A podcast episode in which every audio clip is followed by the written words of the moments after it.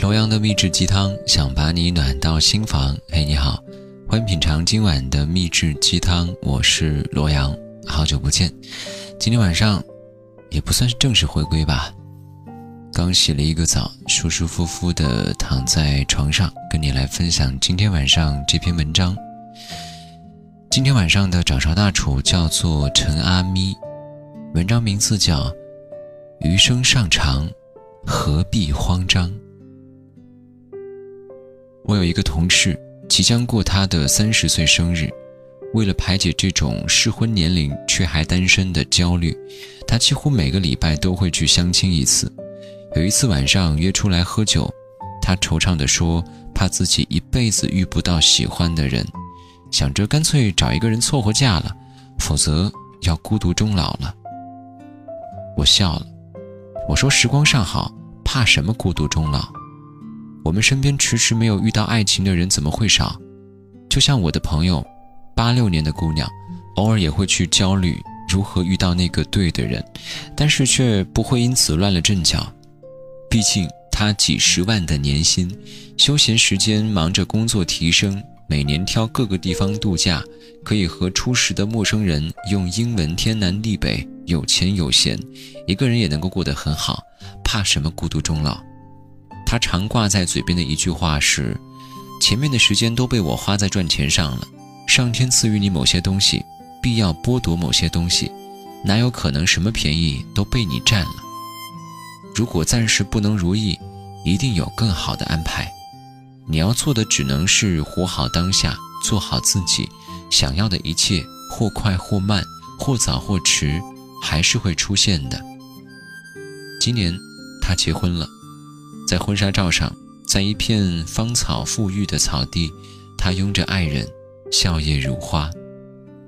有句话说得好，姑娘，你那么努力，不是为了嫁给世俗传说的如意郎君；你那么优秀，不是为了给娃娃当个娘就算了。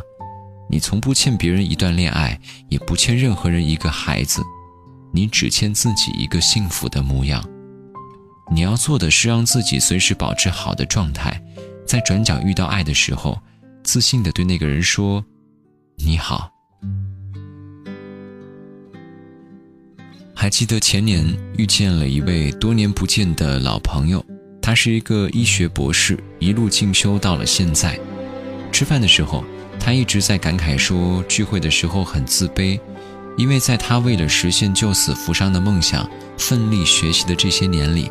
好像所有人看起来都已经跑到他前面去了，他们看起来张扬、蓬勃、春风得意，是天之骄子；倒是他，更像是白发出生的愣头青。我笑他，余生尚长，谈成败太早。的确如此，上岗两年后，因为医术的精湛，他的事业顺风顺水。毕竟，对于人生这场耐力赛。跑得快，比不得跑得远的，笑到最后才是赢家。我高中语文老师有一次和我们谈起他的一个同学，为了创业的梦想，毅然决然地舍弃了当年人人羡艳的铁饭碗，下海创业。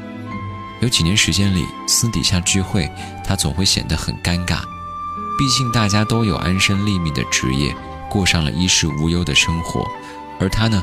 还是一个前途渺茫、疲于奔命的中年人，但他谈起他的梦想，他的双眼是放光的。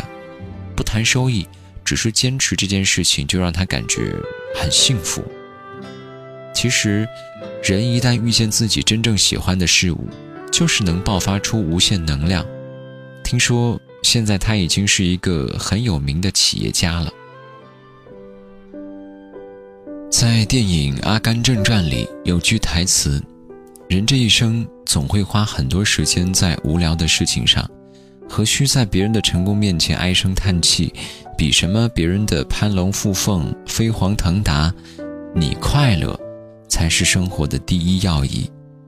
努力去做那个最好的自己，其他的一切交给命运。你只需要静心去感受你的时光，去看庭院里。”刚刚绽放的花，去听雨夜屋檐滴落的雨声，去观望周末马路上来往的行人，去养一条可爱的狗，去大胆的爱一个人，去平安喜乐的过一生。纵然这个世间让你走了不少弯路，看错了不少人，承受了太多悲伤，但抬眼望去，你还有你的骄傲，你的梦想，和各种难以名状的小确幸。有时候你会感觉很焦虑，但相反，越是焦虑，越要去接纳，接受暂时的挫败，接受偶尔的失意，接受世事的无常，接受自己的孤独。接受不定期的无力感，包括接纳那个暂时不够优秀的自己。就像我那个学医十年的朋友，在别人的成功面前，要学着沉住气，不慌不忙地赶自己的路。天黑开盏灯，落雨带把伞，难过归难过，但是也不要作死。我们要在安静中，不慌不忙地学会坚强。成长之路或许艰辛，但努力过后便不谈遗憾。一直都随着人海走动的你，终有一天会遇见一个人，他会逆着人流和你相逢。